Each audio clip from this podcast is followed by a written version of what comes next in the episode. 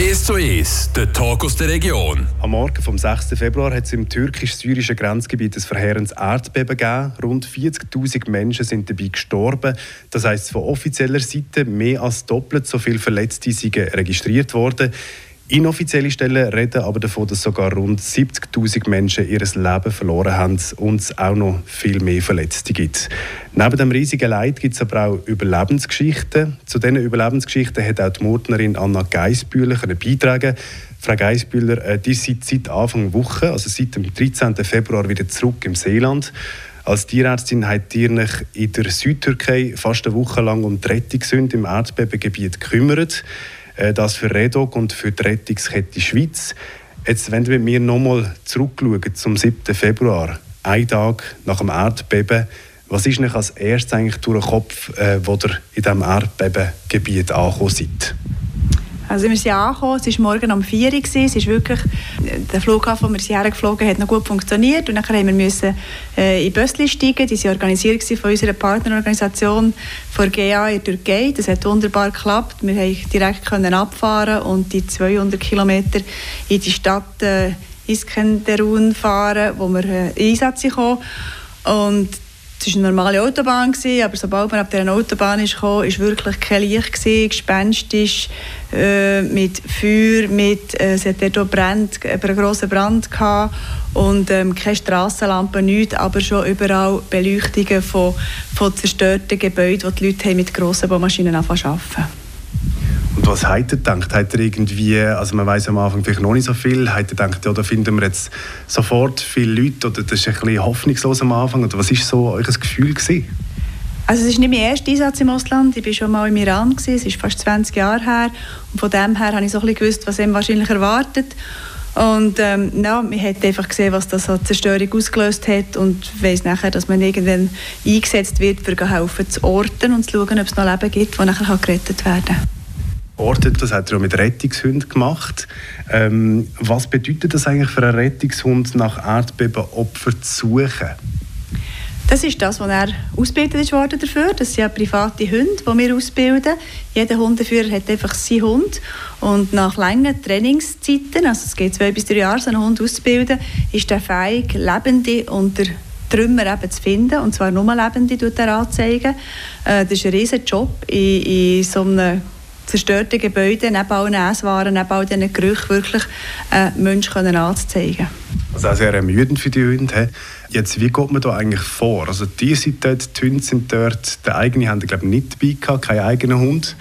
Was macht man als erstes, also um möglichst viele Leute orten also das allein Orten nützt ja eigentlich nichts mit diesen Hunden. Und da ist man auch darauf angewiesen, dass wirklich einem jemand kann helfen einsetzen kann. Entweder geht man eben mit der Rettungskette, wo Rettungskräfte dabei sind, oder wir haben jetzt noch eine zweite Partnerorganisation, das ist die GEA, die türkische äh, Rettungsorganisation, die vor Ort schon die Logistik hat aufgestellt hatte. Wir sind also dort in ein Camp gekommen, in ein gesichertes Camp, äh, Militärbasis. Und von dort aus sind wir mit Minibösschen zu den einzelnen Schadenplätzen. Die Organisation die hat ein Nottelefon, die hat in dieser Zeit über 2'500 Notrufe bekommen, hat die triagiert, hat sortiert, wo wer hergeht, hat die Team rausgeschickt und die Hunde sind eingesetzt worden, nachdem was die Schadenplätze Begutachter haben befunden, für die einzusetzen. Und zum Teil hat man sie auch gebraucht zum Nachorten. Also wenn die Rettung hat angefangen Gänge in die Trümmerhäufen zu machen, ähm, hat man können die Hunde einsetzen, um zu schauen, in welche Richtung das weitere kommt von einem Überlebenden und hat die Rettungskräfte können weitergraben weitergraben. Nach dem Graben hat er auch ein paar also Leute sind wirklich gefunden worden, ausgebuddelt worden, muss man sagen. Wie groß werden dir der Erfolg? Also die wirklich jetzt auf mich recht gefasst. Wie froh seid ihr? Also was habt ihr für ein Gefühl? Das ist ein, ein riesiges Erlebnis für jeden Überlebenden, den man findet. Also das ist die grösste Anzahl, die mit zum Einsatz hat, kam. Auch die Rettungskette seit langem. Und ähm, das sind fast 50 Leute, die man hat können lebend bergen Das man eine kleine Anzahl sein, aber das ist jeden Überlebend, der seiner Familie kann übergeben werden kann, ist ein riesen Erlebnis. Wie habt ihr denn die Dankbarkeit gespürt von den Leuten? Wie viel ist da gewesen? Kann man überhaupt äh, das euch zeigen in so einer Situation? Oder ist es total Chaos da gewesen? Wie muss man sich das vorstellen? Nein, es ist sehr, bei uns war sehr, sehr gut organisiert. Ähm, wir haben auch den Vorteil, gehabt, dass es eine türkische Organisation ist, die halt wirklich lokal verankert ist. Die hat ihre Beziehungen gehabt, die hat ihre, einen Übersetzer gehabt. Die haben uns wirklich einfach eingesetzt als Mittel Und ähm, von dem her hat das sehr gut funktioniert. Die Leute waren sehr gefasst. Gewesen. Also, ich habe, wir haben eine Familie gehabt, einen Familienvater, der uns äh, einfach gebeten noch einmal zu schauen, ob dort wirklich kein Duft kommt in diesem zehnstöckigen Haus, das zusammengefallen ist auf ein paar Meter und uns genau gesagt, in diesem Ecke ist das Zimmer von meinen Kind und da liegt meine Frau sehr, sehr gefasst. Ich denke, die sind einfach auch noch unter Schock und das kommt dann nachher. Aber äh, von der Kultur her ist halt jetzt auch so gewesen, dass sie große Familien oder Familienrückhalt haben und ähm, dass sie in dem Moment wahrscheinlich auch in ihrer Gemeinschaft gut auf, aufgehoben sind. Wie seid ihr eigentlich selber aufgehoben? Ihr seid jetzt eben nach knapp einer Woche wieder tot in der Schweiz. Wie tut ihr die Erlebnisse verarbeiten? Also einerseits hat man die Familie, die ihm natürlich sehr hilft dabei. Die muss ja, die ist schon gefordert, auch wenn man fort ist. Die wissen nicht, was passiert und was genau man erlebt in dieser Zeit. Ähm, es ist schön, wenn man die wieder hat. Und das andere ist, dass wir als Hundeführer den Vorteil haben, dass wir halt eine Gruppe sind. Wir kennen einander schon vom Training, von der Ausbildung. Wir können miteinander reden. Wir können ja nachher bei dem Training miteinander reden. Wir haben ja schon während dem Einsatz halt in der Wartezeit gewisse Sachen können verarbeiten und wir könnten auch psychologische Betreuung in Anspruch nehmen. Also wir sind dort eigentlich gut aufgehoben. Wir reden nach einer kurzen Pause weiter über den Einsatz bei dem verheerenden Erdbeben im türkisch-syrischen Grenzgebiet, wo die dabei sind und die Hunde betreut haben. Und uns dann ein bisschen vertiefen auf die Hunde, was man mit denen überhaupt muss machen, wie man sie muss pflegen und so weiter. Ist zu ist. I know you're better with someone else, someone else who can hold you, hold you, loves you more than you love yourself. Someone's not gonna hurt you. Drunk as hell. From saying, How have you been? to getting stuck in your bed. Everything happened so fast. I wasn't ready for this. Zero to hundred and crashed. I never said I was the type to try to. Cause I know that you've been lied to. Lied to. Now I just lied to myself. One night and I'll be right back. One night in a king size bed back of the words I said I shouldn't be here. I know you're better with someone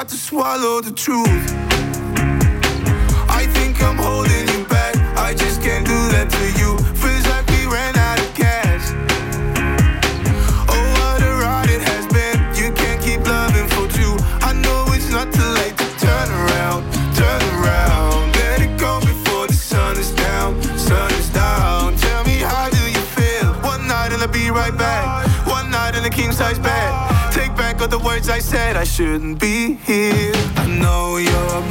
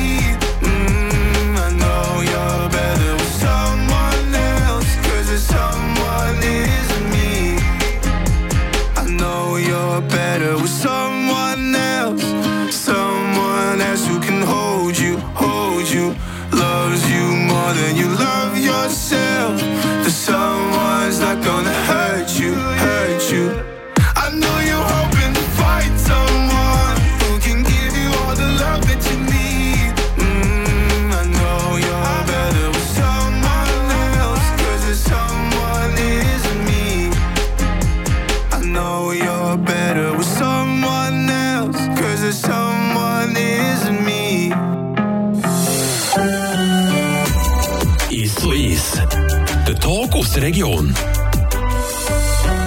Ich bin in der Kleintierpraxis von Anna Geisbühler. Frau Geisbühler, vorher haben wir über eure Arbeit geredet, die ihr im türkisch-syrischen Grenzgebiet mit Redok und der Rettungskette Schweiz abgeschlossen habt.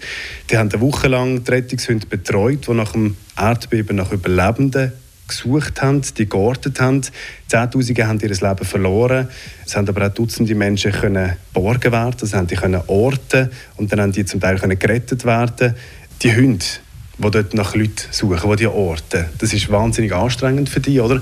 Wie tut man die eigentlich als Tierärztin pflegen? Also die pflegt man natürlich bei uns auch, aber es geht darum, dass sie äh, wahnsinnige Trümmerlagen, es hat kaputte Scheiben, es hat riesige Gebäude gehabt, die Scheibenfronten haben, also das liegt alles dort. Und wenn die Hunde durchlaufen, ähm, ist es ein riesiges Verletzungspotenzial. Ähm, wir haben wirklich Glück gehabt, wir haben bei allen Hunden äh, bei diesen 14 Hunden. Das Größte, was wir hatten, waren kleine Schnittverletzungen.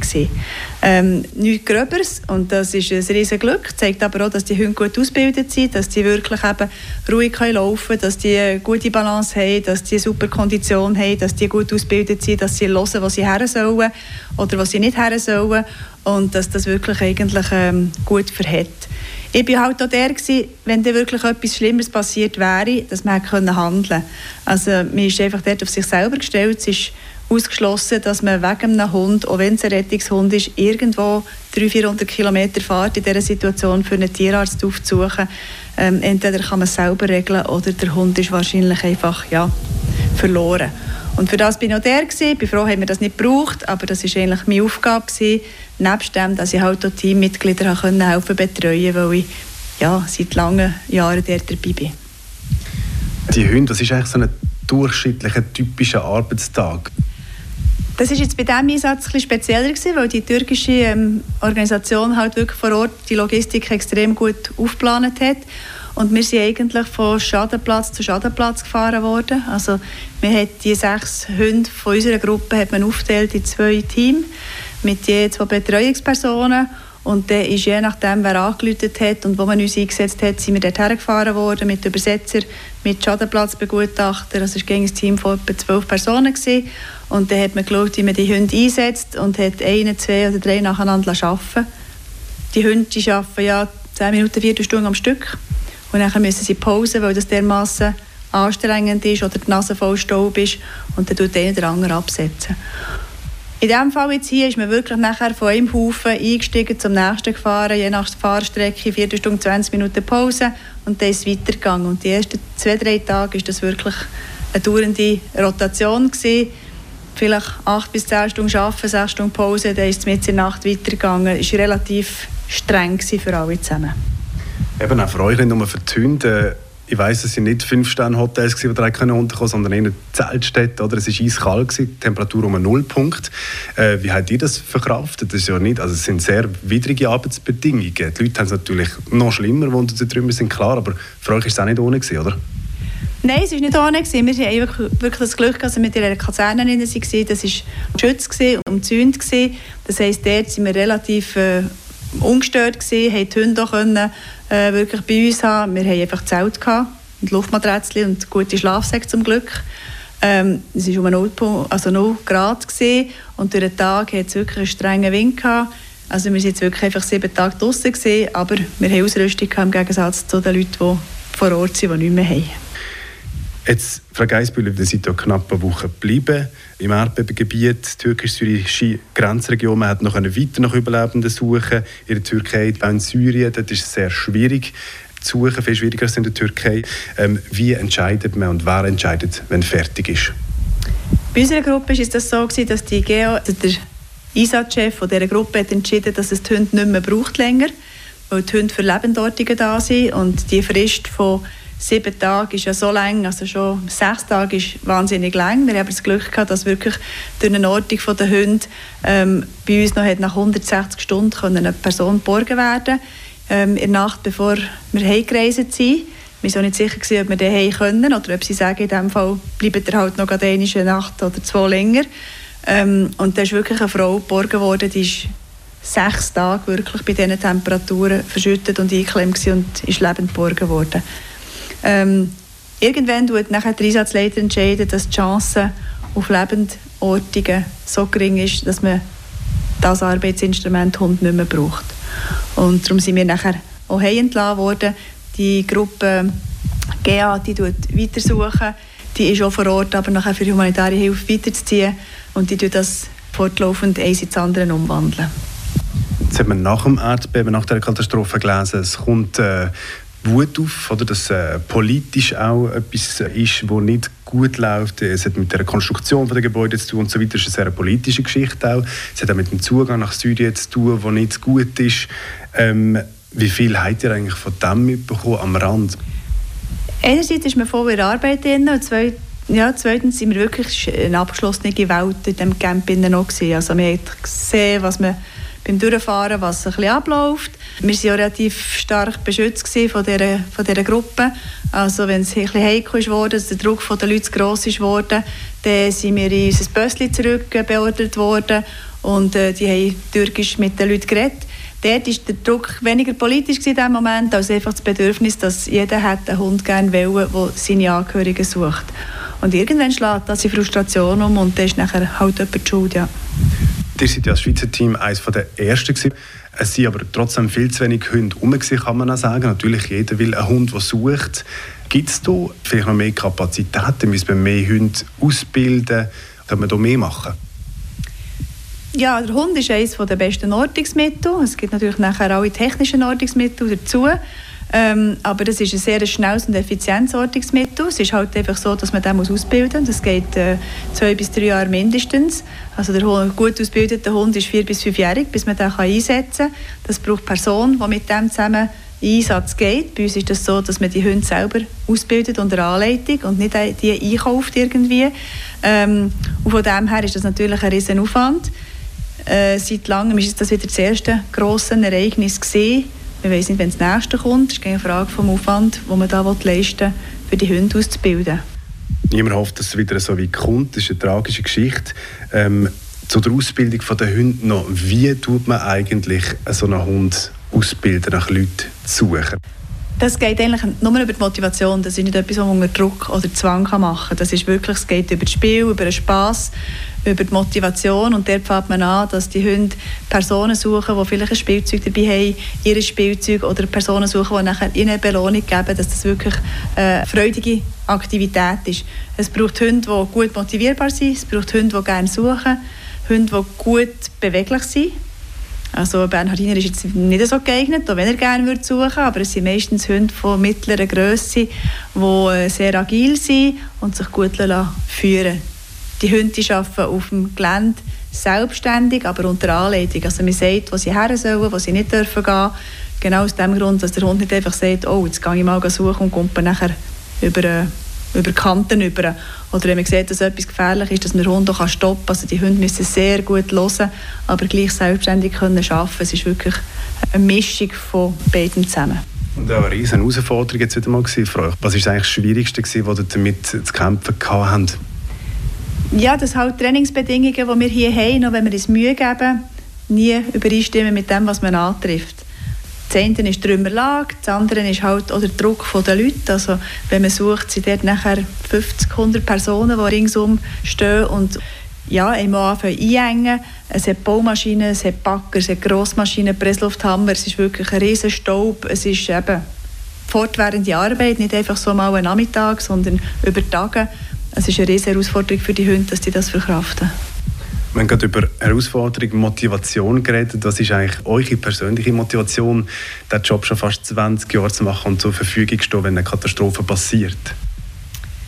Das war so ein Kindheitstraum von mir, dass ich irgendwann gefunden habe, ich möchte gerne mal einen Rettungshund ausbilden. Ähm, ich glaube, mit 15 oder so haben wir nachher mal einen Hund suchen da. Der war zu gross, war ein Berner See und haben wir nachher äh, einen Golden gekauft und mit dem bin ich bei Redog eingetreten. Und mit dem bin ich auch einsatzfähig und bin Iran gegangen und ich finde es halt extrem schön, wenn man einen Hund so weit kann bringen kann, dass er so etwas leisten kann und dass man zusammen kann arbeiten kann. Also es geht nur zusammen, das ist ein Team, der Hundeführer und der Hund. Und ja, jetzt wieder, wenn ich die Hunde sehe arbeiten, das ist wirklich, das ist unglaublich, was die machen.